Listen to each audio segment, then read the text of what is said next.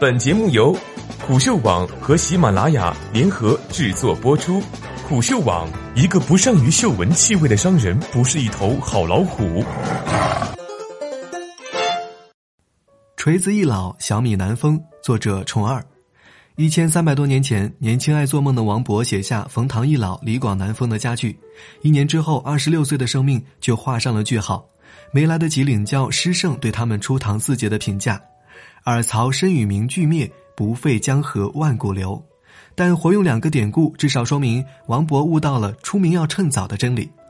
其实冯唐入仕并不晚，汉文帝时已经做到了俸禄两千担的地方长官。他的生不逢时，在于文景两朝厌恶修文，挨到汉武帝锐意边事，已经九十多岁，没机会大展宏图了。七零后的老罗情况类似。牛博望夭折了，他又不是体制内人物，靠个人奋斗积攒足够的声望为时已晚。福布斯研究中美两国的创业人士，发现三十五岁是黄金年龄。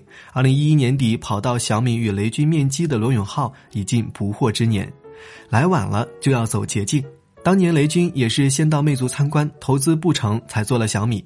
熟读金庸的老罗以彼之道还施彼身，推出锤子手机，只能说彼此都耍了心眼。但雷军胜在先走一步，决定了小米和锤子的命运就此分野。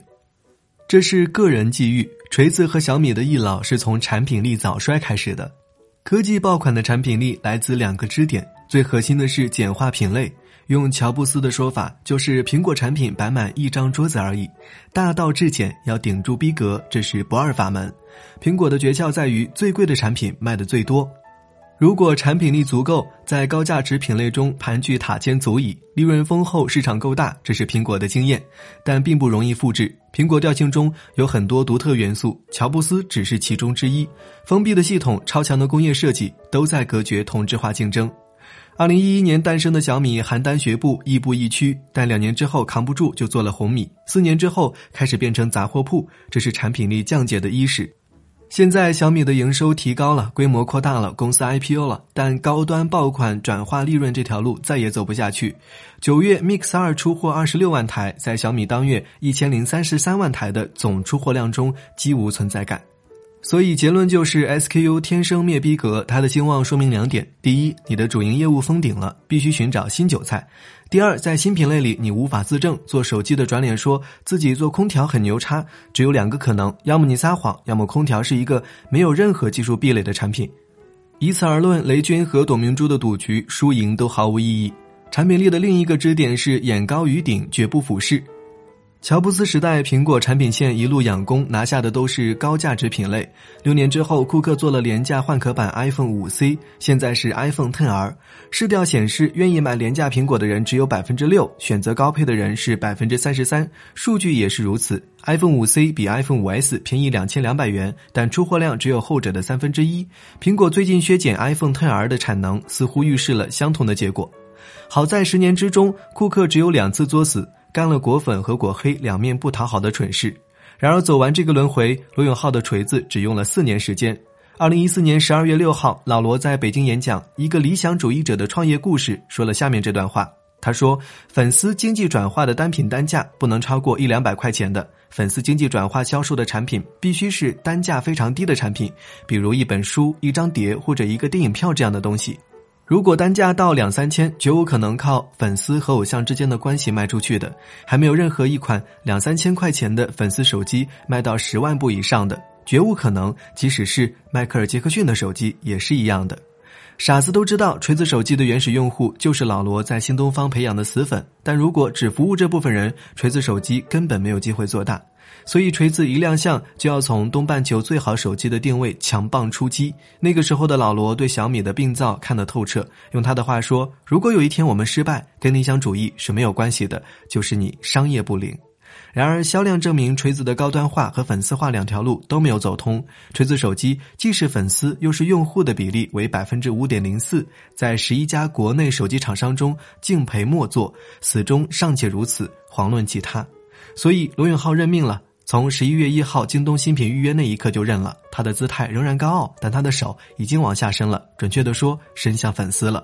转岗之后的胡胜利仍旧支持锤子。地平线八号登机箱在京东双十一销量五分钟破百万，三十分钟拿下箱包类冠军。老罗有没有喜极而泣不知道，但内心 OS 一定是：这要是手机该多好。无论如何，老罗终究去做了他看不起的单价非常低的粉丝产品。锤子或许会活下去，粉丝像装备的杂货铺或许生意生龙，但老罗把自己变成了一个带货的网红，也亲手埋葬了曾经的商业梦想。残酷现实之外，雷军和老罗还有浓到化不开的心结。老罗为什么总是那么愤怒？雷军为什么总是自嘲不够努力呢？因为六九年的雷军和七二年的老罗基本上是 BAT 那一代的同龄人，名声基于二马一里相符，江湖地位却相去甚远。雷军一九八八年就做了金山公司，BAT 要到两千年左右才会出现，但他在金山一待就是十六年，从二十二岁熬到三十八岁，鲜肉变腊肉，等到放眼世界，才发现被边缘化了，被淘汰了。就算有了小米，好不容易发明了“新零售”这个词，还要与马云争夺命名权。罗永浩草根出身，阅尽人情冷暖，迷信个人奋斗。他和雷军都意识到，只能创造一个商业奇迹，才能够在新时代里完成自证。但这个江湖地位粉丝给不了，却需要友商的尸体背书，甚至还需要一些不那么有情怀的商业数据，比如出货量、营收、利润等等。这是华为、OV 们更熟悉的竞争。雷军的性价比还勉强跟得上，老罗的工匠精神就掉队了。小米和锤子都困在了自己画下的牢笼之中。小米的道路不但艰辛，而且孤独。雷军的策略是进入更多细分市场攫取利润，比如黑鲨游戏手机，比如与美图合作服务于女性用户的手机等等。但变相的粉化产品就能够解开雷军的心结吗？我倒希望雷军从一而终，守住初心，至少在米粉心中，他还是不老的神话。至于老罗，祝福他垄断京东服饰、箱包、运动户外、时尚休闲的所有爆款吧，把锤粉从头到脚重新武装起来。